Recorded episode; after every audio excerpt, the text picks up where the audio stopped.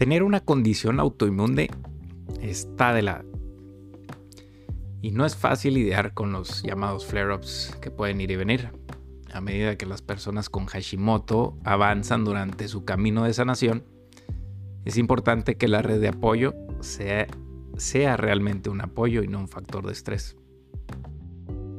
¿Qué pasa si mi ser querido tiene Hashimoto? ¿Qué debo de hacer? Y esa es la cuestión. No debe hacer nada. No hay que hacer conjeturas sobre cuál podría ser la causa de X o Y síntoma que tenga esa persona que tiene Hashimoto. Una cosa que personalmente me molesta es cuando mis cercanos empiezan a hacer la adivinanza del médico o a hacerla la del médico y empiezan a hablar como, ah, tuviste este síntoma por esto o aquello.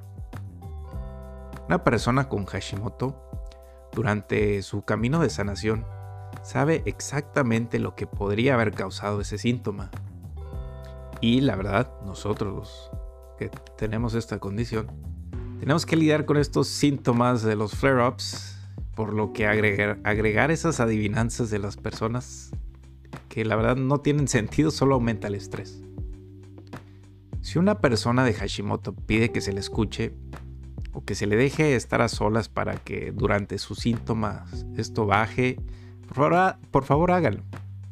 La verdad es que no hay nada de malo en el querer estar solo, es simplemente una parte de la recuperación de la persona para que el síntoma baje.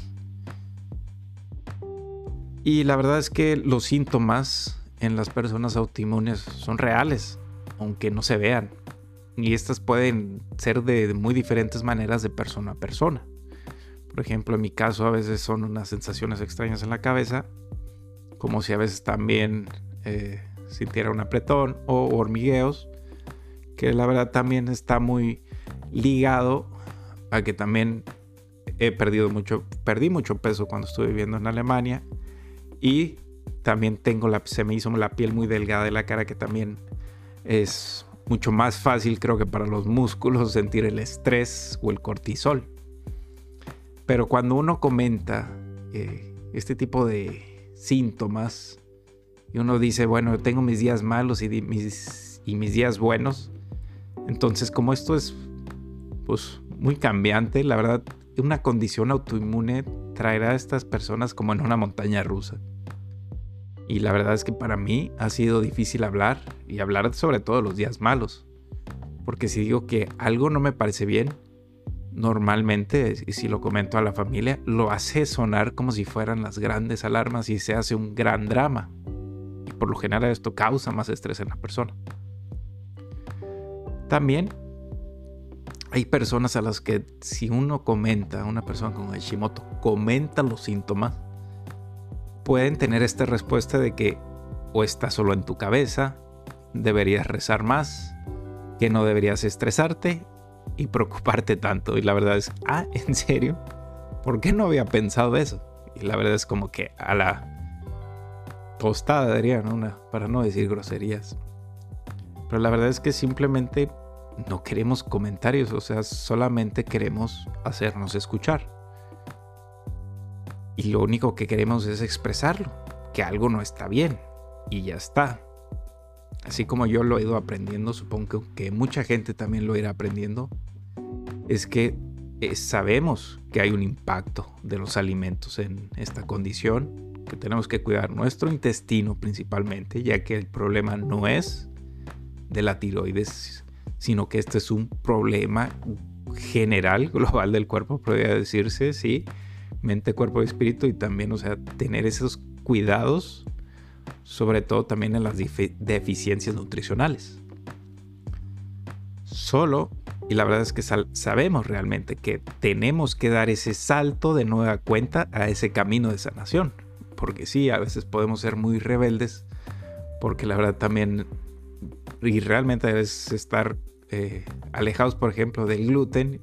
Qué difícil es también ver un pastel, ver una rebanada de algún pan dulce o algo que se traiga el antojo y hay quienes sí lo hacen, ¿no? Hay, y hay unos que, bueno, como yo, la verdad, sabemos que no debemos hacer esas cosas y pues, los dejamos de lado, ¿no? Entonces todavía tenemos que lidiar con esas cosas que dejamos a un lado y simplemente queremos expresarlo. Así que de nuevo, si un ser querido o tú mismo, simplemente es cuestión de que se escuche y que no se haga un comentario. Y la verdad es cuestión de que como personas, uno mismo, que y, y en general no solo los de Hashimoto, que se abrace a la tristeza.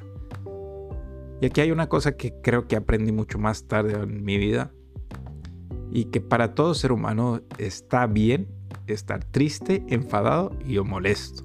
Esta cuestión de lo que podrían hacerse como sentimientos negativos. Creo que últimamente ha existido y sobre todo en esta vida digital ilusionaria, ilusoria, que muestra principalmente a todas las personas teniendo grandes vidas, divirtiéndose en redes sociales, pero la verdad no conocemos tal cual cuando vemos la imagen qué es lo que siente esa persona.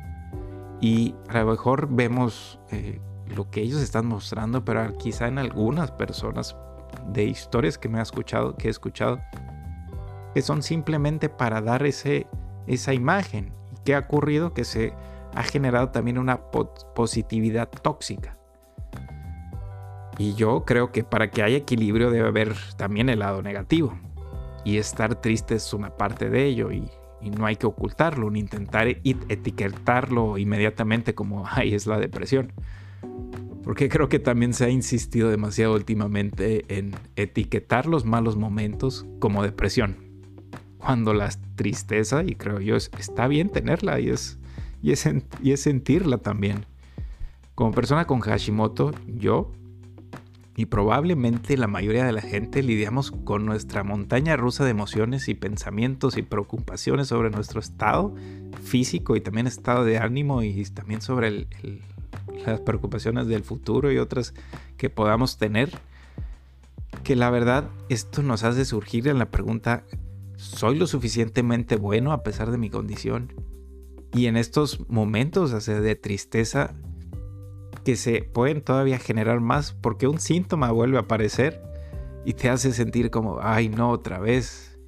Y es cuando, bueno, nos frenamos un segundo, mejoramos, nos sentimos otra, bien, otra vez bien y seguimos caminando. Y en este camino, y probablemente para toda persona, no solo los autoinmunes, deben darse el tiempo de estar triste, estar enojado y de estar molesto hacer el trabajo de sanación correctos, creo que es lo que animará a la persona eventualmente y la llevará de vuelta al camino de la sanación.